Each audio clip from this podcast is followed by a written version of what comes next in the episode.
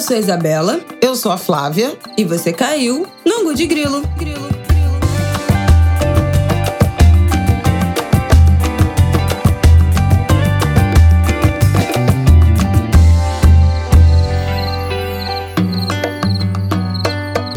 Oi, gente! Boa terça-feira para vocês. Como vocês estão? Tudo bem? Tudo certo? Tudo bem, Flaviol? Tudo bem. Final de semana intenso, com o Dia das Mães. Pois é. E. Martinico. Outros Paranauês. Bom, gente, essa semana a gente vai começar. Obviamente, não tinha como não falar desse assunto, né? Do lançamento da chapa Luli Alckmin, que rolou nesse fim de semana. Vamos falar sobre os discursos, o que, que rolou no evento, o que, que vale pontuar e ressaltar desse lançamento da chapa. E vamos falar, finalmente, trazer aqui no Angu, já com algumas resoluções de, e alguns encaminhamentos à pauta das terras indígenas Yanomami, que estão né, sofrendo muito com o território invadido com os garimpeiros, muita violência acontecendo. A gente tem visto na rede as pessoas falando sobre isso né, há algum tempo e vamos trazer aqui uma linha do tempo e um compilado do que temos de informação até agora. Então, a princípio são só esses dois temas. Vamos ver se Flavel tira um terceiro da, Eu já tenho. da carta ah, então, qual é o terceiro? Não, teve alta de juros aqui no Brasil e nos Estados Unidos. O dólar voltou a subir, ó, olhos abertos, porque já tem novo reajuste de diesel, de gás natural e pode vir aí reajuste de gasolina também. Aquela inflação nossa greve de cada dia. Caminhoneiros, greve dos caminhoneiros vem aí, será? Bom, vamos lá.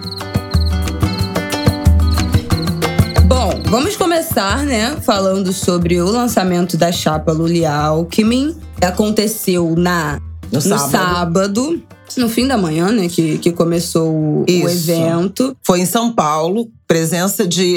Bom, eles anunciaram 4 mil, entre 3 e 4 mil é, Juro, isso convidados. tudo? É, foi, numa, foi num espaço bem, No bem grande de- em São Paulo. Gente do. Brasil inteiro foi. Tinha uma Várias expectativa. celebridades. É, também celebridades, também grandes nomes da política, Uhum. né? Que formam esse arco de aliança, que é PT, PSB, mas tem a rede, tem o PCdoB, tem o PSOL e tem o PV. Então Uhum. é uma, é uma aliança ampla. Havia um pouco de, de, enfim, perspectiva, de expectativa de que fosse um evento muito para a bolha, mas teve sim esse efeito de contagiar a, Ah, a militância. sim. Foi muito assim, emocionado. Relançamento do jingle Lula Lá, que é um clássico Quem, dos jingles quem políticos. não se emocionou tá morto por dentro. Só isso que eu queria dizer. O Alckmin, na véspera, tinha testou positivo para Pois Covid é, não e aí foi, não né? pôde Participou- participar presencialmente. Participou por, participou por vídeo, abre o discurso dele falando que estava com Covid, mas que graças à vacinação, as três doses da vacina, tá bem, sem sintomas graves. Então já começou militando no, no discurso. E É, é porque tinha uma expectativa na véspera de ah, Alckmin testou positivo, Vai. Lula vai testar, vai manter ou, ou vão adiar. Como vinha numa persistente né, repetição de falas, de análises, de crise na campanha, né? Ah, crise de comunicação, porque Lula tá falando demais, porque isso, porque aquilo, eh, trocou marqueteiro, etc. A decisão de manter, além de já ser inviável, porque as pessoas já estavam em deslocamento, né, para São Paulo, mas foi uma boa decisão porque deu uma deu uma lufada de tirar essa percepção de uma campanha permanentemente em crise. Aliás, coroou, foi o fim de uma semana em que Lula foi capa da revista Time, da revista americana. É, sonho deles, né? E foi importante, assim. Os bolsonaristas sentiram o golpe, porque ficaram Nossa. dizendo que a revista não tinha importância. O Mas Ricardo eles que- é. Salles, recalcado no Twitter, falou: quem se importa com isso? Quem se importa Ricardo com Salles, essa revista? ex-ministro do Meio Ambiente, né? Hum. Pois é. E eles que já tinham feito capa fake, né? Do Bolsonaro na, Sim. na Time. Foi uma entrevista Tá que certo. teve muitas críticas por conta do comentário e de uma certa falsa simetria que o Lula criou entre o Putin e o Zelensky. Acho que o fato de a entrevista ter sido no fim de março e de lá para cá, quando a guerra estava completando um mês, E de lá para cá, além do conflito ter se estendido, né, tem muitas, muitas, muitas violações por parte da Rússia. Acho que agravou um pouco essas análises, essas críticas em relação à declaração do Lula sobre Zelensky. Falou: ah, esse cara que aparecer, interessou a ele a guerra. Eu considero que não foi feliz a declaração, embora tivesse alguns pontos ali importantes dele falar do papel da OTAN, se, se, se destacando, né, se dirigindo para o leste. Ele falou de, da importância de resgatar o papel da ONU, que está completamente Gente, desqualificada, total. desprezada, né? E aí ele falou: o Putin tá é, invadiu sem ouvir ou a despeito do Conselho de Segurança, mas os Estados Unidos também tinha feito isso com o Iraque. Com... Então, assim, teve ali um, um recado sobre a relevância do multilateralismo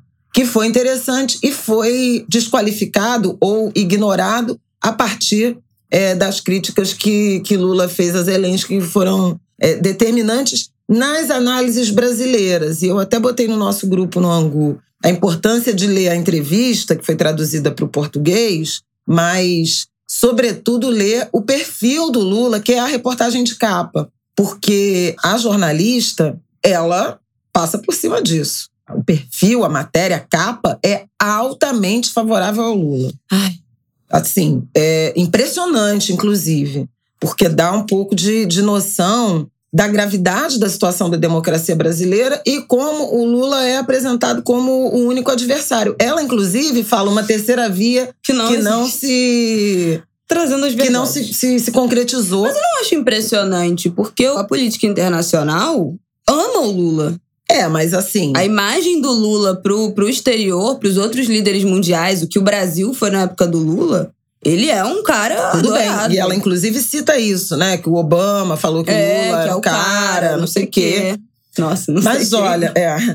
Mas olha, à luz do que se acompanha em termos de cobertura, né, principalmente da grande imprensa, a, a narrativa que a Time escolheu é uma narrativa épica né? É, mas é porque a grande imprensa brasileira odeia o Lula. A imprensa internacional, os líderes internacionais, sempre gostaram dele. Esse vilanismo do Lula é uma coisa brasileira, não é uma coisa mundial. Toda a imprensa internacional, o, os líderes internacionais que fazem, que concatenam, que tem três neurônios, sempre detonaram o Bolsonaro, sempre falaram horrores do Bolsonaro quando ganhou extrema direita, não sei o quê, absurdos do Bolsonaro na época das queimadas, né, que, que tomou o mundo inteiro esse, o noticiário da, da devastação das queimadas do Pantanal, da Amazônia. Então, assim, o, o Bolsonaro é vilanizado como vilão que ele é pela mídia internacional. No Brasil, é que existe esse discurso de que o Lula é o pior dos mundos. A imprensa brasileira que comprou esse discurso, mas a internacional não.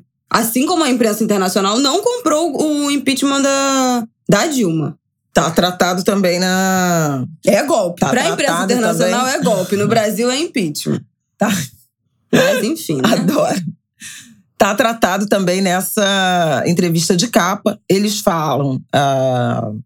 Pô, perdi o nome da repórter, queria me, me lembrar. Deixa, é... Vou procurar aqui, vai, vai falando. Ela fala dessa questão, o Lula responde, né, sobre o impeachment da Dilma, sobre como ele não acreditava que ficaria somente no impeachment, que tentariam realmente alcançá-lo, neutralizar. Ciara, que tentariam realmente neutralizá-lo. Ela fala da suspeição do Moro, né, do, do juiz e da decisão não só do Supremo brasileiro, mas já inclui também a decisão do Comitê de Direitos Humanos da ONU, né, que, que considera que, que o processo do Lula não foi é, correto, né? E aí ela fala dos ganhos da gestão Lula para a população negra, indígena, pobre, desmatamento, e diz: Bolsonaro golpeou tudo isso. Ela usa esse, esse verbo. Não. É muito é muito forte assim a, a reportagem. Tem até alguns exageros, que é assim, que não, mais ou menos, mas enfim, segue o, segue o bonde. Não é o momento da autocrítica. Não, porque. É, mas assim. Eu vou referenciar aqui o meu vice-presidente Alckmin, que ele fala: há momentos em que antes de uma aliança determinar a sua missão, é a própria missão que determina a sua aliança, no seu discurso. então, quero saber. Outra coisa que eu quero destacar, que eu acho muito importante, e aí até comentei isso no Estúdio I e acho que é outra, uma falha né, da, da imprensa brasileira, da grande imprensa, é que tem acho que duas pessoas que foram entrevistadas fora o Lula. Uma é o Thomas Trauman, que é o articulista, escreve para Veja e foi secretário de comunicação, inclusive no governo Dilma, jornalista. E Douglas Belchior, representando a Coalizão Negra por Direitos. E eu achei muito interessante como uma revista estrangeira como a Time reconhece a coalizão como um movimento político relevante e eu tenho falado isso. A coisa mais importante que aconteceu nos, na última meia década no Brasil, na política, foi a coalizão negra por direitos. não é trivial.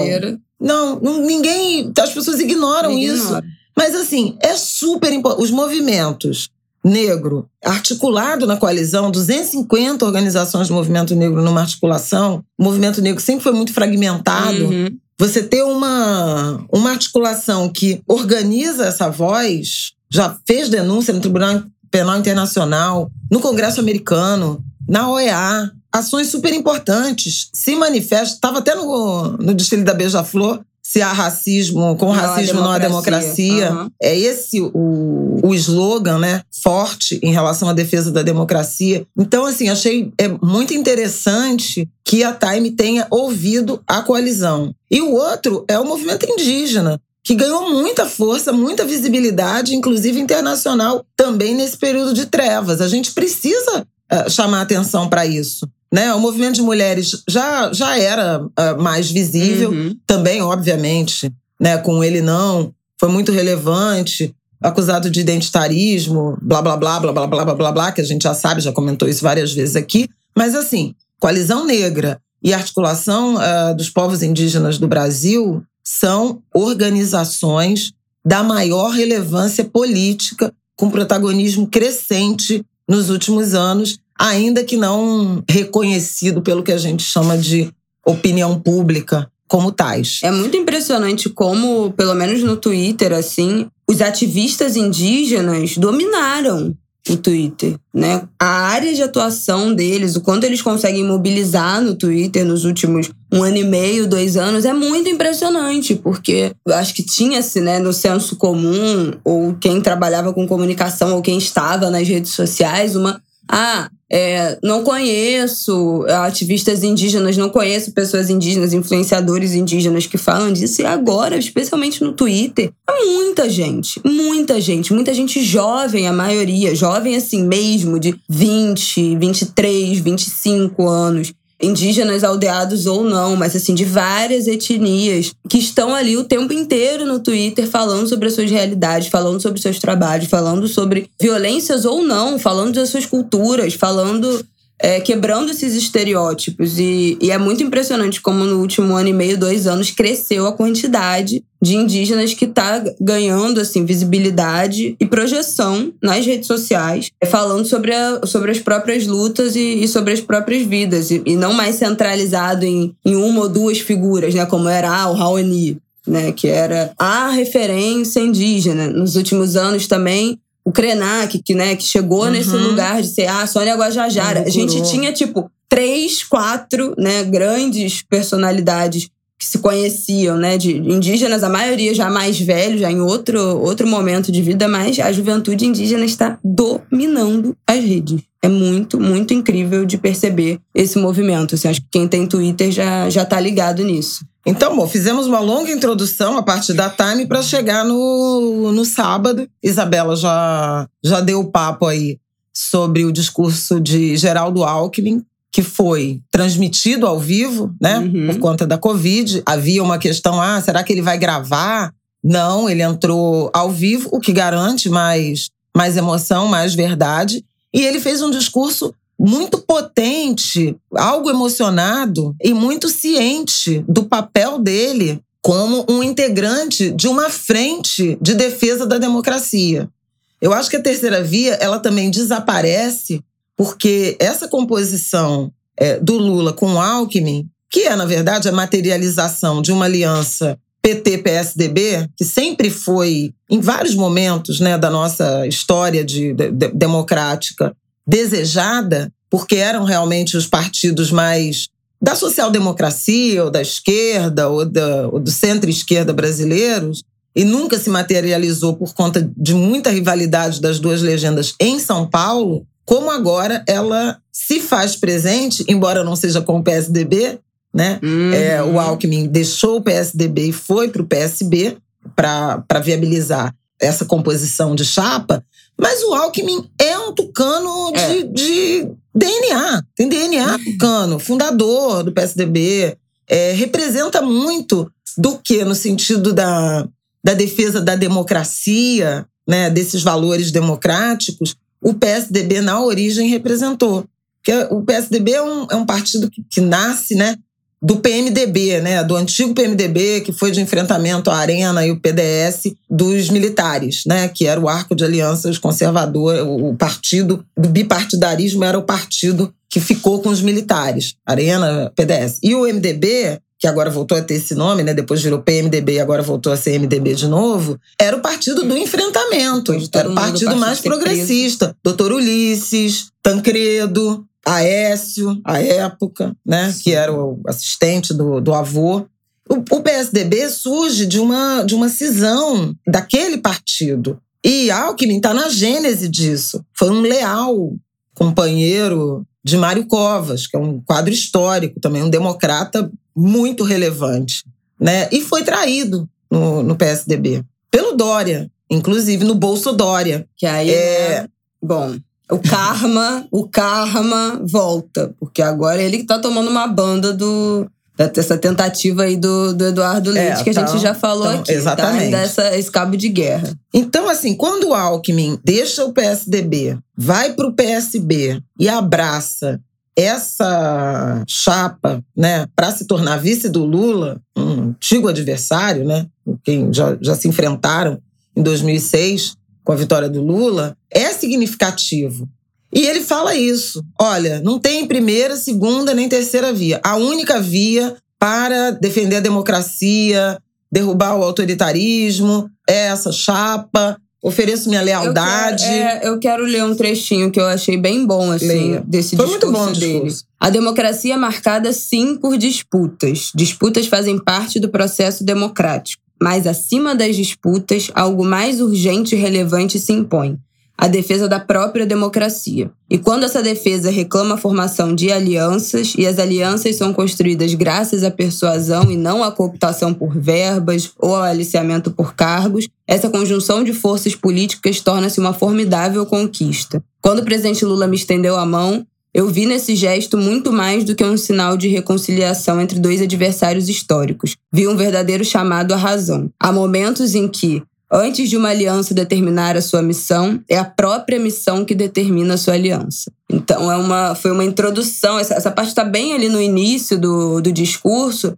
para introduzir que essa chapa se deu por essa missão de derrotar essa extrema-direita, de derrotar este candidato. Então, quando ele fala, né, via um verdadeiro chamado à razão, é porque, gente, nesse momento que a gente está vivendo, nada pode ser nenhuma é, é, disputa ou nenhuma questão de, ah, não, foi meu adversário, perdi para ele, nenhum orgulho né, pode ser maior do que o objetivo de tirar este homem, esse governo, essas pessoas, esse grupo que está comandando o Brasil nesse momento. E eu achei muito bom o Alckmin fazer um, um, um, discurso em que ele ressalta isso, né? A gente tá junto aqui com este propósito. Porque nada pode ser, nesse momento, mais importante. Nenhum orgulho, nenhuma história, nenhum passado pode ser mais importante do que tirar esse homem do, do poder. Então, achei o discurso dele bem racional, assim. Não foi uma coisa, ai, sonhadora, de que não, agora somos nossa, um só, melhores amigos e estamos agora do mesmo lado para sempre na vida. Não, foi, foi um discurso muito racional e pragmático do tipo, essa foi a alternativa que a gente encontrou para tirar, para isto, cumprir esta missão número um, que é tirar esse governo do poder. Óbvio que não foi um discurso pragmático grosseiro, foi muito, foi muito gentil. Alckmin, em vários momentos, reconhece né, várias conquistas do governo Lula, do governo PT, vai passeando, assim como Lula, né? Passeou por vários programas de governo, foi exemplificando várias coisas que, que eles conseguiram, que o governo PT conseguiu no Brasil, tirar do mapa da fome, o Luz para Todos, as cotas, os programas de inclusão nas universidades. Enfim, eles foram passeando por essas conquistas. Então, acho que é um, sei lá, nesse momento que a gente tem 37 terceiras vias e nenhuma consegue decidir nada, né? Nenhuma consegue se ajeitar, foi uma demonstração muito, eu acho que histórica, assim, uhum. de um uhum. pragmatismo e dessa. De, de, tipo, se despir do orgulho. Vou colocar o meu orgulho no bolso, porque a gente tem uma, uma coisa maior pela qual é, que lutar é a e combater. Da democracia. Isso, isso foi, foi muito importante e eu queria, assim, primeiro chamar atenção para a importância dessa, dessa aliança e desse discurso em relação, primeiro, a essa terceira via hesitante, que praticamente naufragou na semana passada passada, né, com a decisão do União Brasil de lançar candidatura própria e a indefinição que segue, né, entre Leite, Dória, Simone E o Moro Tebet. não vai se candidatar nem a deputado mais, né? É, não, ah, ainda não está batido o martelo, mas é o que se comenta. O né? que eu acho é, ótimo, que eu já o falei Bivar vai ser né? o candidato, do que é o presidente, dele... que era o presidente do PSL.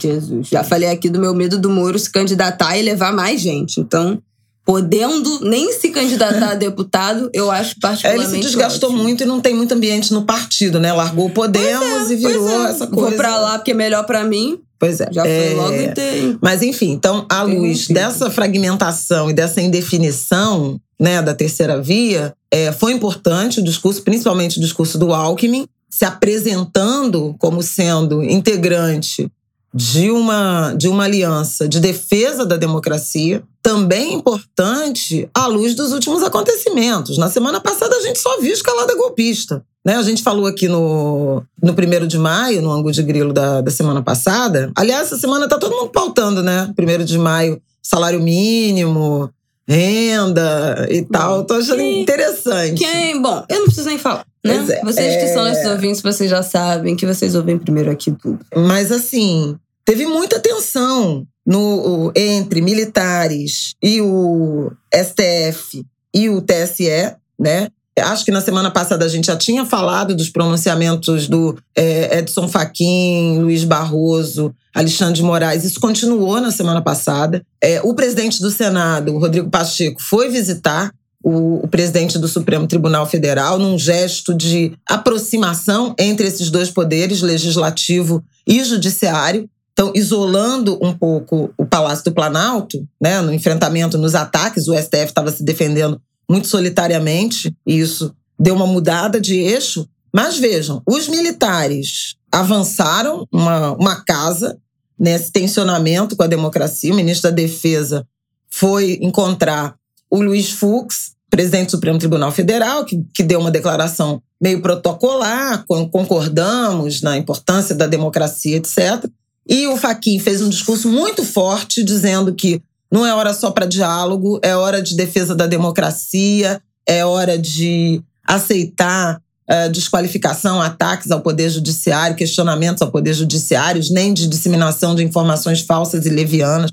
Foi muito duro. O ministro da Defesa pediu uma audiência com o Faquin e ele não concedeu, disse que não tinha agenda, nem na quarta nem na quinta-feira.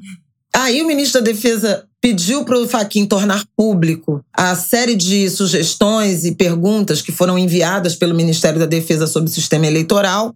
Tem uma crítica é, forte em relação a isso, porque foi o Barroso que chamou os militares para integrar a comissão de transparência, e aí eles agora se acham no direito de tentar interferir, tentar uh, criar ruídos. Mas o Faquin respondeu muito bem, porque disse: Tá aqui, tá tudo aqui disponível. O que não estava disponível foi porque o próprio exército, as próprias forças armadas pediram que fosse informação reservada. Então, quer abrir, tá tudo aqui, tá tudo aberto. Não recebi porque não podia, estava ocupado, mas já me reuni duas outras vezes com o ministro da Defesa.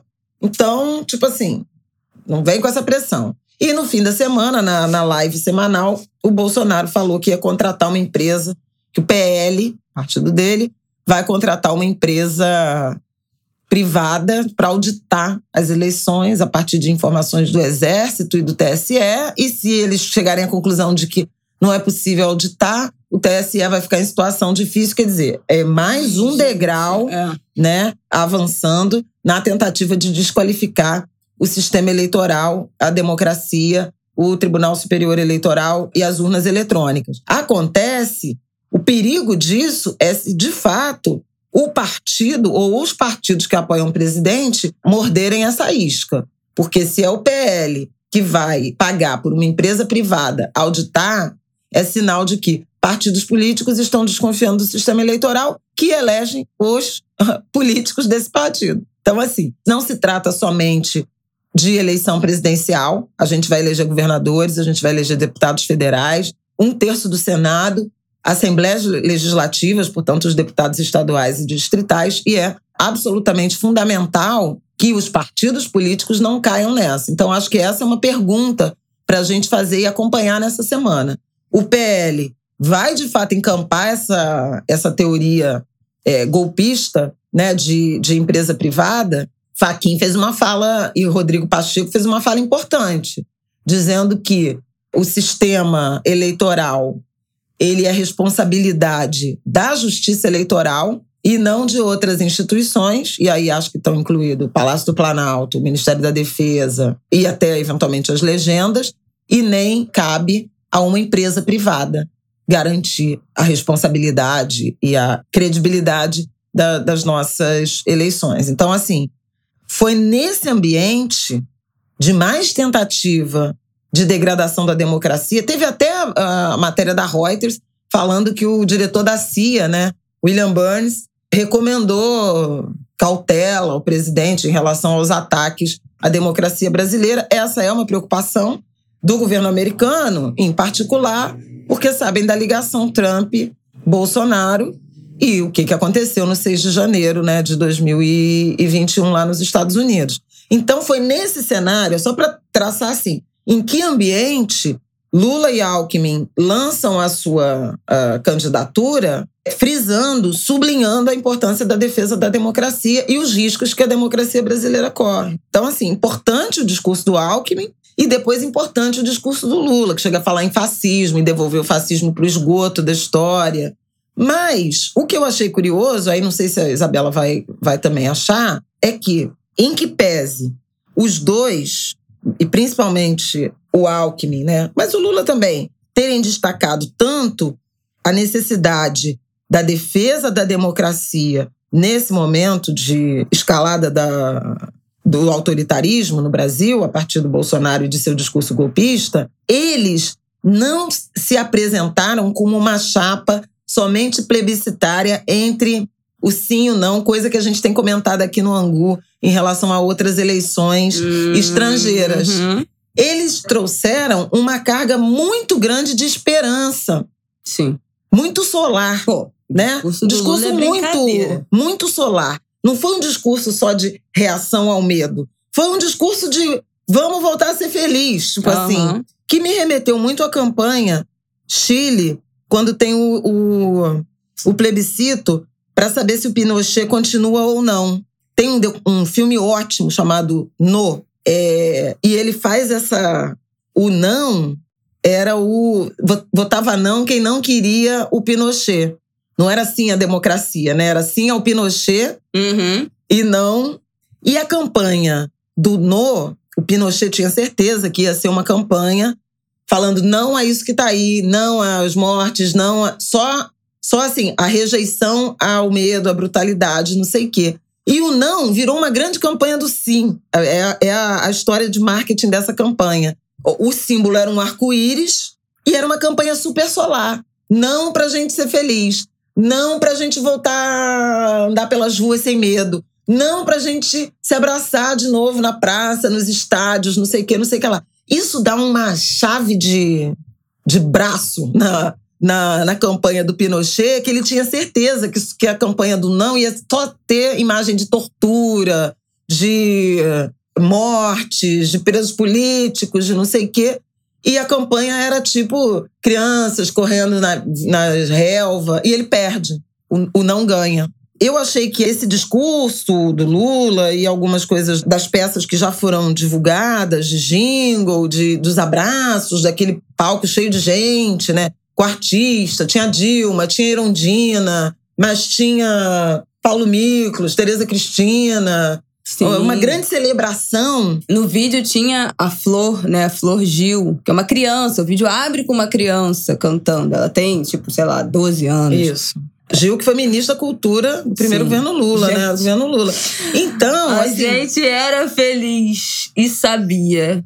E eu era criança e eu sabia. Eu era feliz e sabia. Então eu achei assim muito interessante esse conceito de tentar não só trazer essa agenda séria do enfrentamento ao, ao autoritarismo né, e de defesa da democracia, mas trazendo uma ideia de alegria, uma, uma ideia solar, de afeto. O Lula falou muito disso, pois né? É, de amor. Eu quero ler aqui o que alguma, algum, algum ressaltar aqui alguns trechos rápidos que a gente já está se estendendo aqui nesse bloco, é, né? Para variar. Para variar. Mas, logo no começo do discurso, ele fala: Eu quero começar falando da mais importante lição que aprendi em 50 anos de vida pública, oito dos quais presidindo esse país. Governar deve ser, sobretudo, um ato de amor. Então, ele já abre falando disso. E aqui a principal virtude de um bom governante é a capacidade de viver em sintonia com as aspirações e os sentimentos das pessoas e se alegrar com cada conquista, com cada melhora na qualidade de vida do povo que ele governa. E aí eu acho muito interessante que ao longo do discurso ele ele projeta várias imagens na cabeça de quem tá de quem tá ouvindo. Então, isso aproxima demais. Ele fala: é compartilhar a felicidade da família que, graças ao Minha Casa e Minha Vida, toma pela primeira vez nas mãos a chave da tão sonhada casa própria é se emocionar com aquela mãe que viveu anos e anos à luz da lamparina e com a chegada do Luz para Todos pode finalmente contemplar a serenidade do seu filho dormindo à noite. Não é só falar as pessoas que não tinham luz e agora com a luz para todos têm luz, né? É outra construção. Ele cria na nossa cabeça essa imagem que é muito emocional, né? Que é muito uhum. emocional desta é. mãe que pode contemplar a serenidade do seu filho dormindo à noite. É se alegrar com a avó que, quando jovem, era obrigada a partir um único lápis em dois pedaços para dar aos filhos, e depois, com Bolsa Família, pode comprar um material completo para a neta, até mesmo um estojo com lápis de todas as cores. Ele faz essa. Né, o discurso faz é. essa criação dessa. E aí estamos falando de quê? Imagem. De inclusão social, né? Não, é, é, emocional, mas estamos é, falando de, objetivamente de inclusão social. E é tudo verdade. E é tudo verdade. Ao contrário de colegas meus, eu não acho que foi um discurso para a esquerda, eu acho que foi um discurso para o Brasil, é, para, para o povo acho. brasileiro, né? É, essa experiência da inclusão, né? Esse, esse é, caminho que ele faz. Acho que foi nessa direção. E o discurso contém programa de governo. Total. Não. Defende discurso, a Eletrobras, então não vai ter privatização da Eletrobras. Um Tem várias, várias questões ali que estão esclarecidas. Sim política de preço de combustíveis. Tá, tem, tem vaca, o tá tudo ali, gente. É um passeio pelo passado. É tipo assim, olha só, eu quero lembrar aqui para vocês tudo que eu implementei, tudo que eu fiz nesse país, se vocês já esqueceram nesse tempo, eu quero lembrar, e também um direcionamento. E aí ele fala, em 2003, quando eu tomei posse como presidente, eu disse que se ao final do meu mandato todos os brasileiros tivessem pelo menos a possibilidade de tomar café da manhã, almoço e jantar, eu já teria cumprido a minha missão de vida. Então ele fala disso do, que tirou o Brasil do mapa da fome. Ele fala do primeiro artigo da nossa Constituição, é, enumera os fundamentos do Estado Democrático de Direito. Ele fala da, da soberania, a gente vai retomar a soberania do, do nosso país, mas não essa soberania de resguardar a fronteira e espaço aéreo, mas também de proteger as riquezas minerais, a biodiversidade. Enfim, ele fala isso da Petrobras. Nossa, o botijão de gás já chegou a custar 150 reais, comprometendo o orçamento doméstico. O óleo diesel não para de subir. Sacrificando os caminhoneiros. Manda um recado direto para os caminhoneiros, né, que apoiaram o Bolsonaro. E aí. E apoiam, né? Ainda. Ainda. Eu não sei o que esse povo tem na cabeça, mas vamos lá. Fala da Eletrobras, Perder a Eletrobras é perder a Chesf, Furnas, Eletronorte, Eletrosul, entre outras empresas essenciais para o desenvolvimento do nosso país. Então, assim, defender nossa soberania, defender os bancos públicos, Banco do Brasil, a Caixa Econômica, o BNDES, o BNB e o BASA, que foram criados para fomentar o desenvolvimento do país. E foram esses bancos que salvaram nosso país na crise de 2008 e 2009. Dá um recado para a agricultura familiar. Ele fala como os recursos direcionados para o CNPq, CAPES, Fundo Nacional de ah, é, Desenvolvimento Científico, como saltou né, no governo, nos governos do PT e como os investimentos recuaram né, nesses últimos anos. E ele vai costurando como defender a soberania é investir na ciência, defender a soberania é defender a Amazônia, defender a soberania é. Então, é assim, indireta, diretas total. ele vai costurando o discurso, brigando, né, dando essa direta no, né, nessa, nessa história que foi construída desse governo. Nossos governos, o salário mínimo subiu 74% acima da inflação. Então, assim, olha, isso aqui também é muito bom. Se os trabalhadores não têm direito para dinheiro para comprar, os empresários não terão para quem vender. E isso leva ao que assistimos hoje: fechamento de fábricas em São Paulo, na Bahia, na Zona Franca de Manaus e muitas multinacionais deixando o nosso país. Então, assim, gente, o plano de governo realmente, assim, tá todo aqui. Ele faz um, um resgate é, do passado. Todas aí, demarcadas. Aí, assim, aí tem questões. Ah, você tem um pensamento liberal na economia e acha que tinha que ter privatização, etc, etc. Mas não tem engano ali, não, viu? É. Não tem engano ali, não. E, e o liberal que disse que ia privatizar não privatizou nada, né? Até aqui. E tá é, atacando a Petrobras. Eu acho importante também sublinhar isso, né? Como o, o, o Bolsonaro, na, na construção de uma ideia de que seria liberal na economia, como isso foi um estelionato eleitoral, né? Mentira, pois é, mentira total. Outra coisa que eu achei muito legal, assim, muito importante. Ele citou a Dilma. Eu quero terminar ah, é. dizendo. Dilma, que bom que você tá aqui. Porque tem muita gente que, para criar confusão entre nós dois, fala: ah, você vai levar a Dilma pro ministério? Nem eu vou levar e jamais a Dilma caberia no ministério, porque a Dilma tem a grandeza de ter sido a primeira mulher a ser presidente da história desse país. Você não é minha ministra, mas você vai ser minha companheira de todas as horas, como você foi desde o dia que nós nos conhecemos. As pessoas desse país precisam aprender o que é uma relação de companheirismo e o que é uma relação de amizade. E, cara, eu acho que assim, né? Quantas vezes o Lula não deve ter ouvido que ah, não, que a Dilma é um tópico sensível, né? Que trazer, citar a Dilma, não, mas sofreu impeachment, mas também era um governo que não foi não, bom. Muitas análises já apareceram. Então, assim, você peitar, né? Não invisibilizar essa mulher que tem uma mais história que, que, assim. Mais do que não invisibilizar, visibilizar. Exatamente. Trazer, Acho que faltou falar... fazer aceno pra Marina também. Acho que o Lula errou no, no dia Ela da. Ela tava lá? Não, no dia da. Não tava. E no dia em que eles formalizaram a aproximação com a rede, ela também não estava, e ele falou de forma crítica. Marina, às vezes, parece que tem muita raiva. Marina tem motivos para ter raiva. E acho que, acho que ele errou muito em ter chamado atenção para isso, porque mulher é sempre ou histérica ou raivosa. Uhum. E ela tem os motivos dela. Ela foi muito atacada, né? Em alguns momentos, ela foi derrotada na agenda de governo de defesa do meio ambiente. Enfim, houve erros ali que justificam essa mágoa da Marina. E a forma de resolver essa mágoa é estendendo a mão e não cutucando a onça, uhum. né? Dizer que ela é raivosa.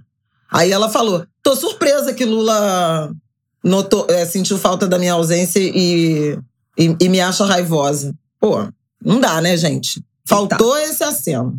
Ok. Na minha, na minha opinião. Aguardo. Em que pese críticas que possam ser feitas à Marina, mas a Marina é um nome uhum. importantíssimo. Uhum. Importantíssimo. Marina é sinônimo de defesa do meio ambiente, de tentativa de conciliar agenda de desenvolvimento com sustentabilidade. É um quadro amazônico, né? Uma mulher que vem, da, vem do Acre, vem da uhum. floresta, vem dessa luta. Então, assim, a Marina precisa marchar com esse grupo em defesa da democracia, até pelo, pela nossa pauta que vem agora, né? Sim. É, sim na sim. defesa dos povos indígenas, das demarcações. Marina é um quadro que precisa ser cuidado e respeitado. É o meu senão que eu faria. E ele termina, de novo, né, voltando no que a gente tinha falado, construindo essa imagem. Ninguém pode ter medo de provocação, é proibido ter medo de provocação, é proibido ter medo de fake news, é proibido ter medo de provocação via zap, via Instagram.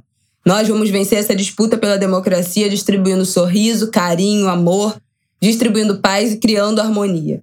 Então volta nessa imagem. O slogan da campanha do Haddad seria perfeita, né, nesse momento. Brasil feliz de novo. Mas deixa pra lá, não deu certo. Não, mas é vamos Mas- juntos pelo Brasil, É. que é a ideia dessa frente ampla. Sim, sim. Né? sim, sim. E a outra coisa, encerrar, terminar, Pelo amor de Deus. a bandeira do Brasil posta como, como fundo. Sim, no fim da. Essa é muito de resgatar a gente. bandeira, pegar a bandeira de volta, devolver a bandeira aos brasileiros e não a esse a esse grupo, né, de extrema direita que sequestrou a camisa da seleção brasileira, que sequestrou a bandeira é, brasileira. Essa gente é, atacou o Ciro Gomes, Expo Agro em Ribeirão Preto, tentou também é, agredir, cercar o próprio Lula na quinta-feira passada, quando ele chegava para uma, uma palestra, uma cerimônia na Unicamp.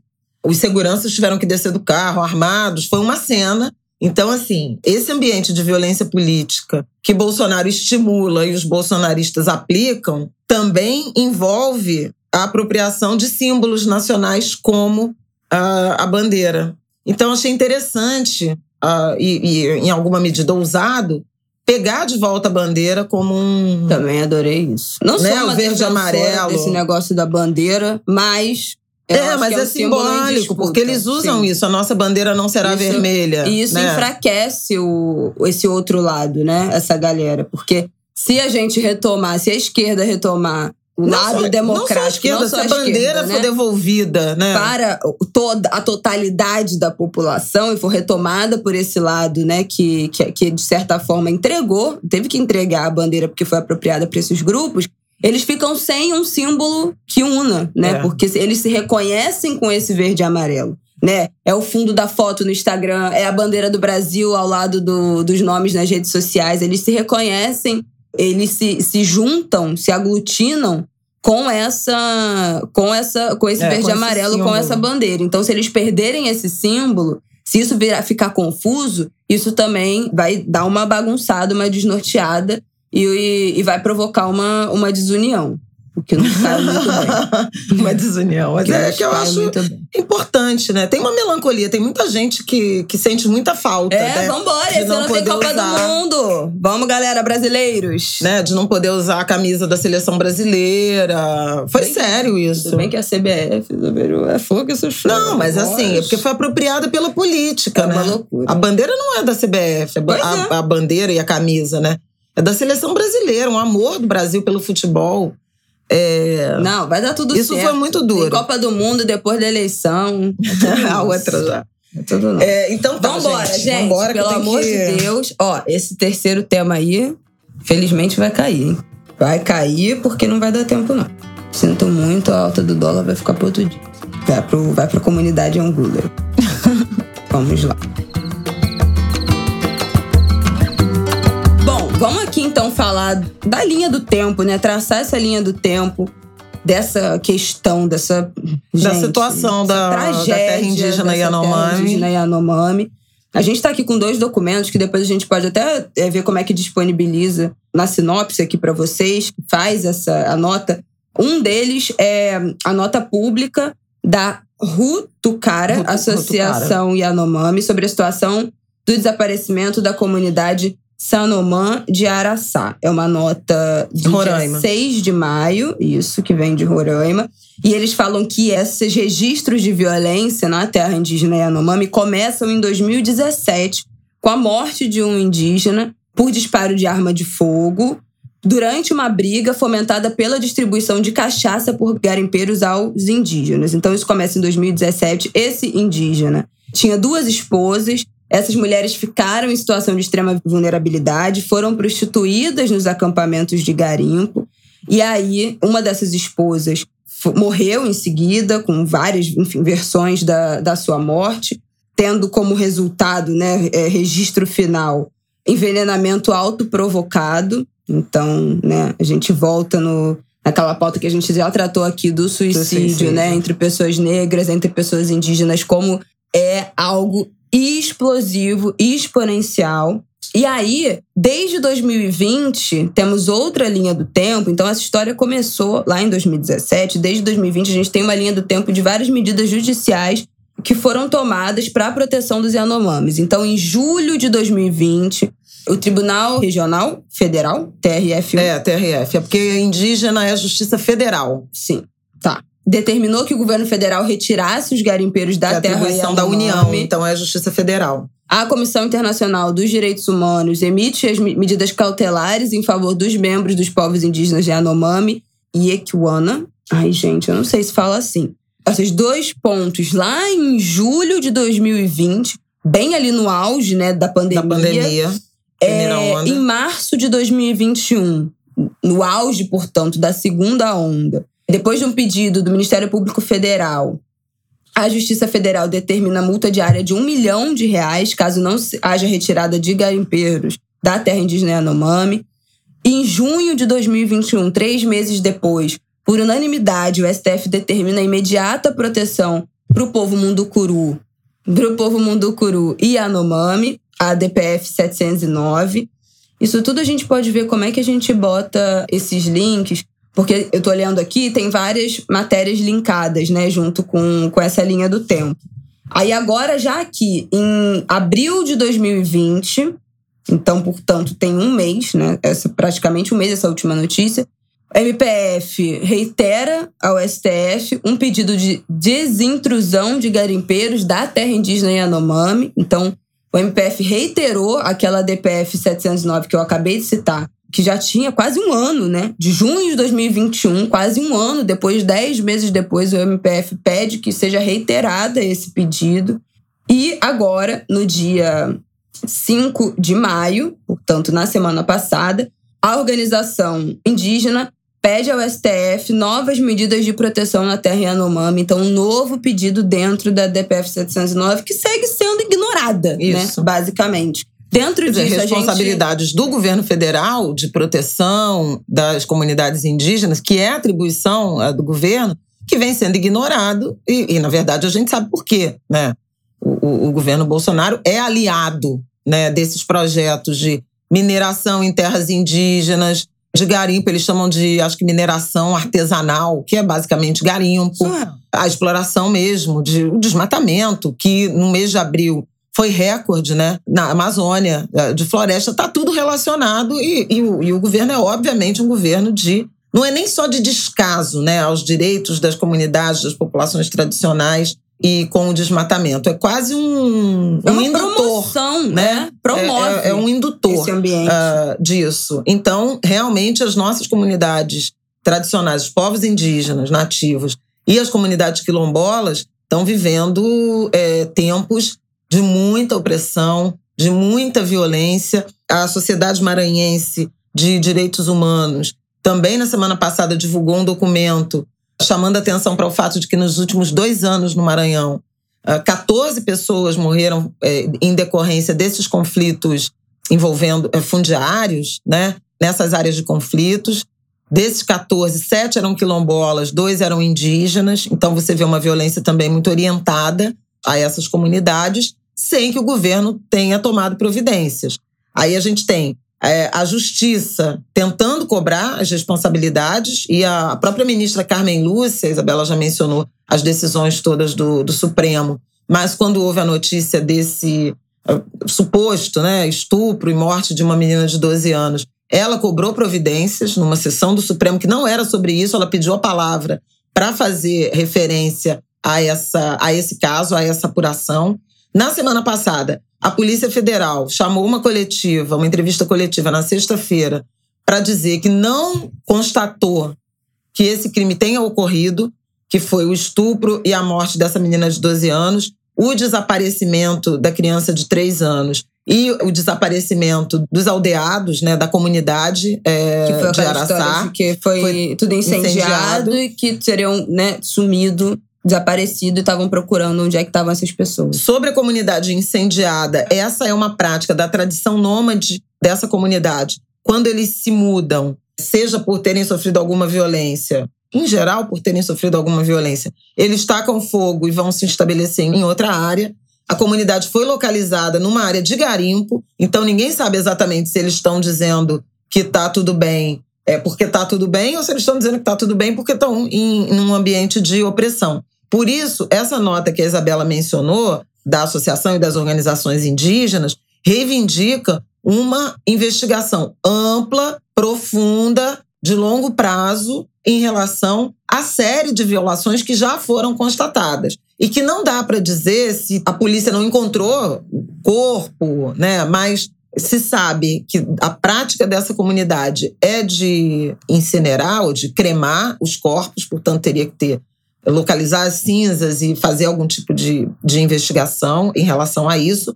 Mas o que é fundamental é que essa comunidade, a terra indígena Yanomami, é vítima de violações, de invasões, de violência desde 2017. Os registros continuam e é preciso que essa investigação seja duradoura, séria, inclusive envolvendo antropólogos, eles falam isso, gente especializada na cultura, com conhecimento da comunidade, do território, dos modos de vida e domínio da língua também, porque muitos não falam português. Então, assim, é uma questão grave e muito ampla. Não foi por acaso também que nos últimos anos a PIB, né, a Articulação dos Povos Indígenas, denunciou o governo Bolsonaro três ou quatro vezes ao Tribunal Penal Internacional por genocídio, né?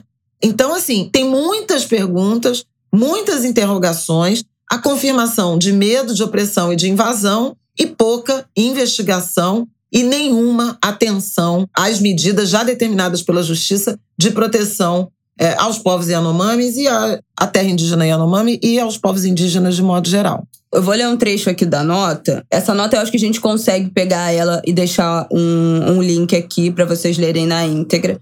Mas tem um trecho que é exatamente isso que minha mãe falou, e eu vou ler aqui para vocês verem como foi descrito, né? O drama vivido pela comunidade de Aracaçá não é um fato isolado na terra indígena Yanomami. Em todo o território, o garimpo invade as nossas terras, destrói nosso modo de vida, nossas roças e gera fome e violência. Nossas mulheres e crianças estão sendo violentadas recorrentemente em diversas regiões assoladas pelo garimpo. Então, acho que a nota dá uma dimensão que é a terra Yanomami, e aí tem várias comunidades dentro desta terra. Isso. São fatos que acontecem em diferentes comunidades dentro desta grande terra indígena. Voltando. Nossas famílias estão adoecendo e morrendo de doenças facilmente tratáveis. Isso foi denunciado, né, que crianças Yanomami tinham morrido já nesse último ano, enfim, nesse último ano e meio de denúncia porque não conseguiu socorro, porque não conseguiu buscar ajuda médica, porque não conseguia sair da comunidade, porque não conseguia sair da terra. Nossos jovens estão morrendo da violência das armas e fogo trazida pelos garimpeiros. Mais um pouco abaixo da nota diz: se a União estivesse cumprindo a ordem judicial do Tribunal Regional Federal da Primeira Região, que desde 2020 determinou a retirada dos garimpeiros ilegais de nossas terras, muitas das tragédias sofridas pelos Yanomami teriam sido evitadas. Então, já foi decidido, né, gente? Assim, é uma ordem que já foi decidida. Tem que cumprir. E enquanto não cumpre, né, nesses dois anos que essa decisão é ignorada, em que essa população, em que as forças também, as instituições, né, o MPF, as organizações indígenas ficam reiterando, gente, tem que cumprir, tem que cumprir, essa decisão já foi tomada, tem que cumprir. E o governo federal continua ignorando, né? Então, é isso, é a promoção da violência, não é, não é só fechar os olhos, não é só descaso, não é só displicência.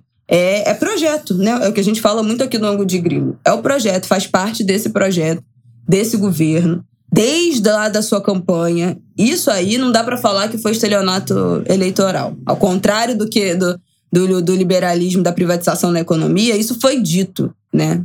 Não vai demarcar uma terra isso foi dito. Não vai, não vai ter demarcação de terra indígena um nem centímetro de terra. A campanha se construiu nisso.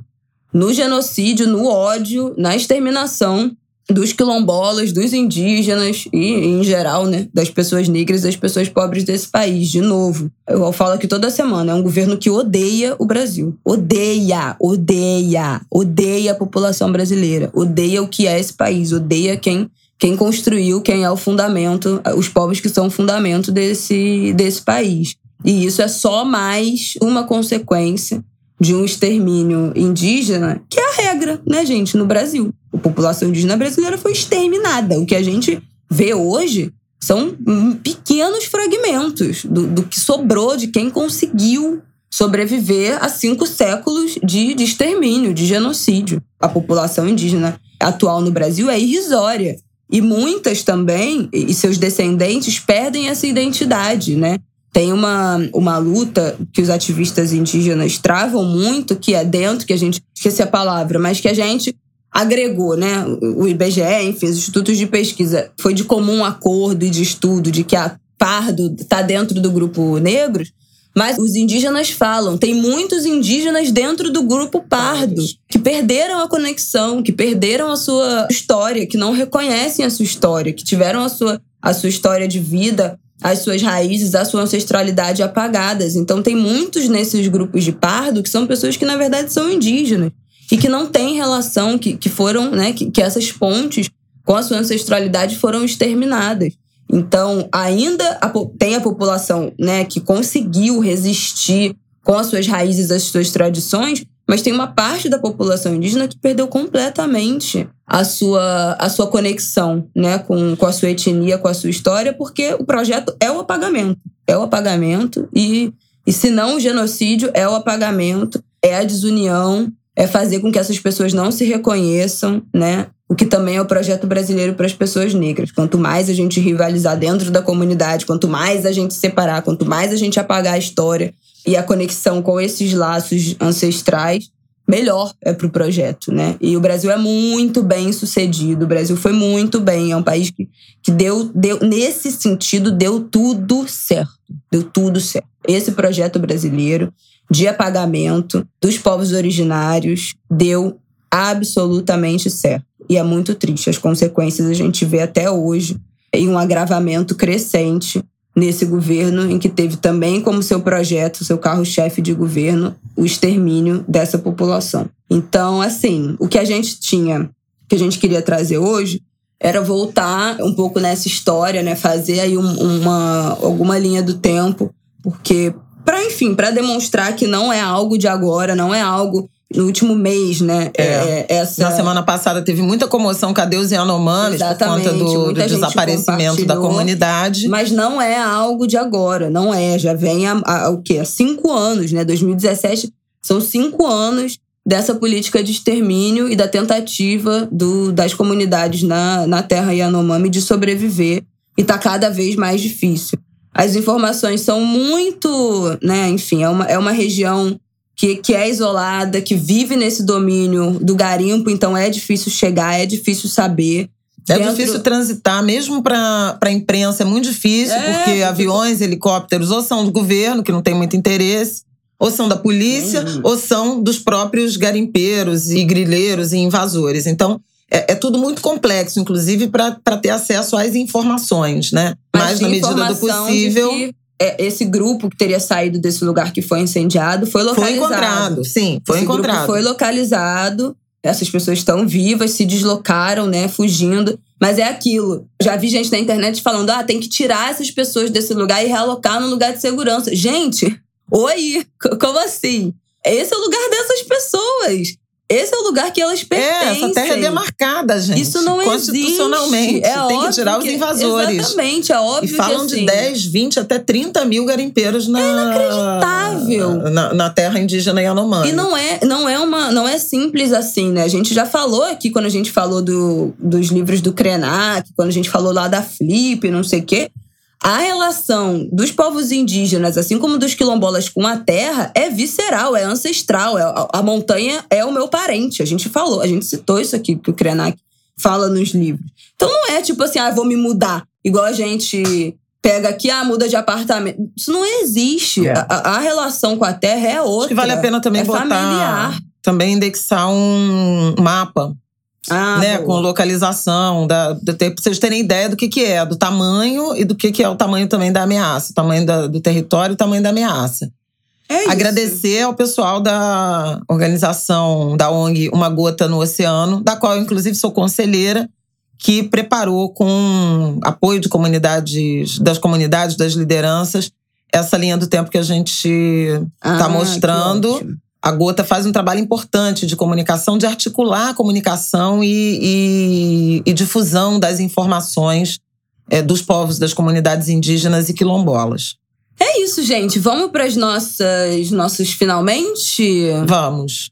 Eu acho que é prestar atenção nisso do dólar, né? Os juros subiram. Quem tiver endividado, abre o olho. Jesus. Quem estiver é, pensando em se endividar, abre mais ainda o olho porque empréstimos, taxa de juros, tudo muito caro, principalmente cartão de crédito, cheque especial e etc. Então, se puder segurar a onda, melhor segurar a onda. Se sobrar um dinheirinho, junta. É até um bom momento para aplicar, né? Quem tem dinheiro, porque a taxa de juros está muito alta.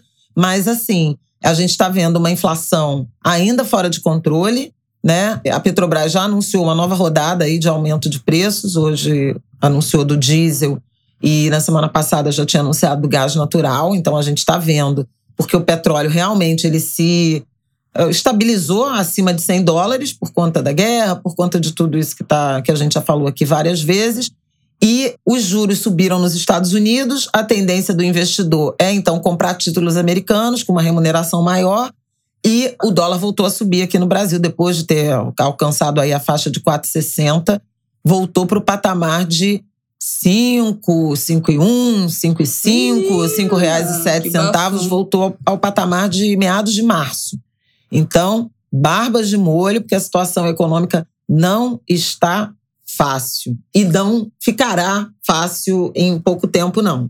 Você tem indicações, querida? Eu assisti Anatomia de um Escândalo, é uma série da Netflix, que eu achei muito interessante. É, o final é até meio, meio tosco, assim, enfim.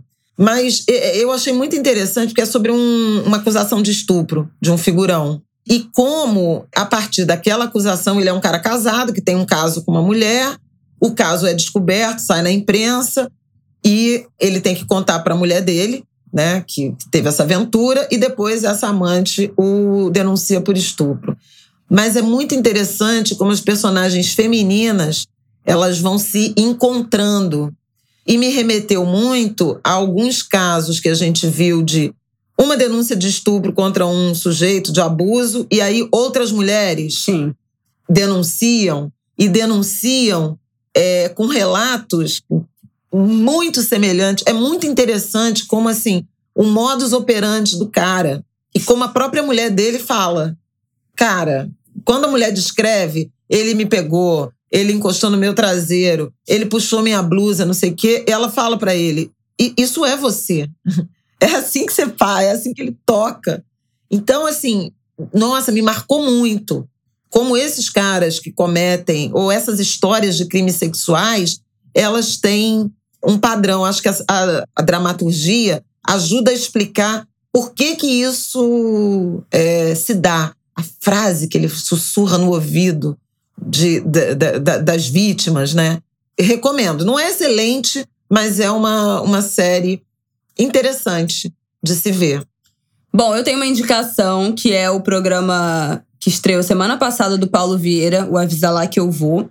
Ele é, acontece às terças-feiras, às 10h45 no GNT, e tem uma versão resumida que vai ao ar no Fantástico. Quem não assistiu, hoje é terça-feira, né? Então dá tempo, hoje 10h45, mas fica sempre disponível também no Globoplay. É, o Paulo viaja pelo interior do Brasil, por cidades é, do interior do Brasil, contando histórias da brasilidade, explorando é, gêneros musicais, danças, costumes de, de, de, pequenas cidades no Brasil. O primeiro episódio é em Natividade, no Tocantins, que é a cidade da, da família dele. Quem segue o Paulo Vieira no Twitter, Paulo Vieira é o que fazia o Big Terapia, é um, um humorista que fazia o Big Terapia no, no Big Brother. É, quem segue ele no Twitter já leu as histórias de Pablo Sim. e Luizão, que é o pai dele e o melhor amigo do pai, que tem histórias completamente é. surreais. surreais. E é sensacional a forma como o Paulo vai é, recontando pra gente ali no Twitter essas histórias. O programa é super legal, é super leve. Eu assisti por acaso na semana passada, mas ele senta na praça e conversa com a galera. Ele entrevistou uma galera de um grupo de uma dança. Não é típica que fala, né? Acho que isso já tá em, em desuso, mas uma dança o quê? Original ali da cidade, histórica, enfim, da, daquela comunidade e os preconceitos que aquela dança, aquelas pessoas que praticavam aquela, aquela dança, aquele gênero musical sofriam. Ele cozinha uma galinhada com a família ali e com, e com os vizinhos. Nossa, adoro galinhada. Então é um programa muito legal, muito legal mesmo, assim. É leve, a gente se distrai, aprende. O Paulo é engraçado, é um programa com humor, com intimidade. Eu adorei, adorei, adorei. Recomendo a todos vocês, quem não puder assistir no, é, ao vivo, né, no GNT, essas estreias, que veja no, no Globoplay. É curto, eu acho que desses programas né, do GNT que tem meia hora, 25 minutos, e, e vale muito a pena. Agora, deixa eu dar uma dica aqui da minha programação, porque eu tô saindo correndo, que eu vou gravar uma, uma mesa com Dona Conceição Evaristo, hum, que vai ser exibida no, no sábado. É uma mesa da Flia Araxá, que a gente está gravando remotamente, mas vai ser exibida no sábado, dia 14 às 18 horas. Eu acho que vai ser um papo bem bom. A gente já trocou aqui algumas figurinhas, eu, eu e Madame Conceição. e acho que vai ser bem bonito de, de assistir, de ouvir. A gente se ama muito. Eu amo demais essa mulher, então acho que vai ser bonito de assistir. E também no sábado, no mesmo horário, eu estarei presencialmente também participando de uma mesa sobre territorialidade na Fli Portela, na quadra da Portela, hein, gente? vai ter cimas. Vai ser bem bacana também. Aquela então estão convidados. É. A, não é a afropatota, é a, é a patota. É a, é a samba patota. Samba enredo patota. Samba patota. Ah, eu tenho uma, uma indicação de programa aqui no Rio de Janeiro, hein? Pra quem tem filho, pra quem tem sobrinho, nesse fim de semana. Sexta, sábado e domingo vai ter o meu primeiro festival, que é um festival de música e atividades voltado para as crianças. Acontece na sexta, no sábado e domingo, lá no passeio público. Então, enfim, muito legal a programação, né? Pensar nesse, nesse, nesse entretenimento, nessa agenda para as crianças, para as famílias. Então, se você tem filho, sobrinho, procura lá no Instagram meu primeiro festival, vê a programação e vambora. Eu devo ir lá no domingo. E extremamente importante ser no passeio público, a retomada, né? Do centro da cidade, um lugar que estava completamente abandonado. É passeio anos... público ou Praça Paris? Passeio público. Ah, maravilhoso. Passeio público, que tava. A Praça Paris ainda até tem mais movimentação ali por causa da Feira da Glória e tal. O passeio público estava abandonado há anos atrás. Então, um movimento aí de retomada desse lugar. Acho excelente, acho ótimo. Estarei por lá no domingo se tudo der certo. Ok. Então, Angulha, é boa vou, semana. Eu, você quer sair correndo? Porque eu ainda vou ler alguns, os três comentários do, da nossa audiência que eu vale reiterar. Ah, deixa eu ler só para você não, não perder. A gente tem um parabéns para mandar hoje para Bia Tomasco, que é aniversariante desta terça-feira. Pediu um parabéns. Viva Bia! Parabéns, Bia. Saúde prosperidade. Temos aqui um comentário do Adriano Saraiva, que falou: Hoje um aluno chega e solta. Professor, olha só, estou ouvindo o ângulo de grilo de tanto senhor falar e estou adorando. Ah. Fiquei super feliz e aumentando o clã dos anguleiros na podosfera. Ai, Valeu, gente. prof! Tudo pra mim, os jovens, os jovens nos ouvindo. Temos aqui uma mensagem da Manu, Muliquinha, que é uma indicação. Ela falou: ó, Angu de hoje espetacular, foi da semana passada. Sobre a indústria da fórmula infantil, eu indico o podcast Prato Cheio, do Joio e o Trigo, que acho que ilustra muito o que a Bela Reis falou no segundo bloco. Vou deixar aqui indicação. Esse podcast, o Joio e o Trigo, muito bem recomendado. Já ouvi muitas pessoas falando sobre ele. Eu conheço ele. desde o início. Muita gente falando sobre ele, excelente indicação.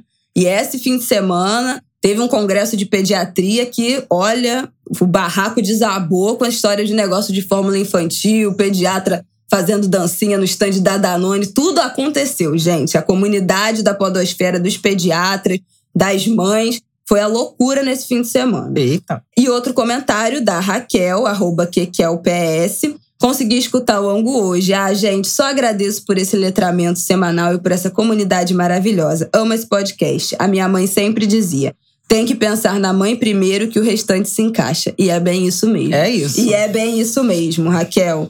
É isso, Angulers. Última coisa. Meu Deus, Não, ela tem que ir embora e ela coisa. Fica... Eu tenho que ir embora, mas a última coisa, porque o TSE fechou, né? As inscrições, a regularização do título foram 2 milhões e 42 mil adolescentes, 15, 16, 17, com menos de 18 anos, que é, se habilitaram para as eleições desse ano. Então, uma campanha que eu tenho Pô, que dar crédito, na moral, né? encabeçada por mim. Isabela vou, começou me, essa campanha antes do TSE. Eu não vou me furtar a me dar os créditos, porque vocês sabem que esta campanha começou no Angu de Grilo ainda no início de 2021, depois de 10 meses, fechou a data no último 4 de maio. Isso. E nós tratamos disso aqui há muito tempo. Todo o povo depois chegou depois. A Anitta, Leonardo DiCaprio, Mark Ruffalo. O TSE fez TSE, a semana de 14 é... a 18 de março. I'm sorry, I'm sorry, mas aqui no Ango de Grilo, mais uma vez, precursoras. Mandamos muito E valeu, valeu, galera. Valeu, galera Maravilha. juvenil. Agora tem que transformar essa habilitação em voto, né? isso aí. Efetivamente. Vamos e não só para presidente, governador, deputado, senador. Vamos prestar atenção nessas agendas. Sim, Eu até sim, escrevi a coluna do jornal sobre isso na sexta-feira. Vou compartilhar aqui também. Já compartilhei no- na comunidade, mas Vamos deixar na, na sinopse falando dessa, dessa análise das agendas, da importância é, da juventude. E eu queria destacar, já que a gente começou na política, que também se habilitar a votar nesse ambiente é um sinal de confiança no sistema eleitoral que está sendo atacado. Com Então, certeza. Isso é muito importante. É Fechou. um sinal muito importante. boa semana. É isso, gente. Boa semana, bom final de semana pra vocês. Até semana que vem. Um beijo.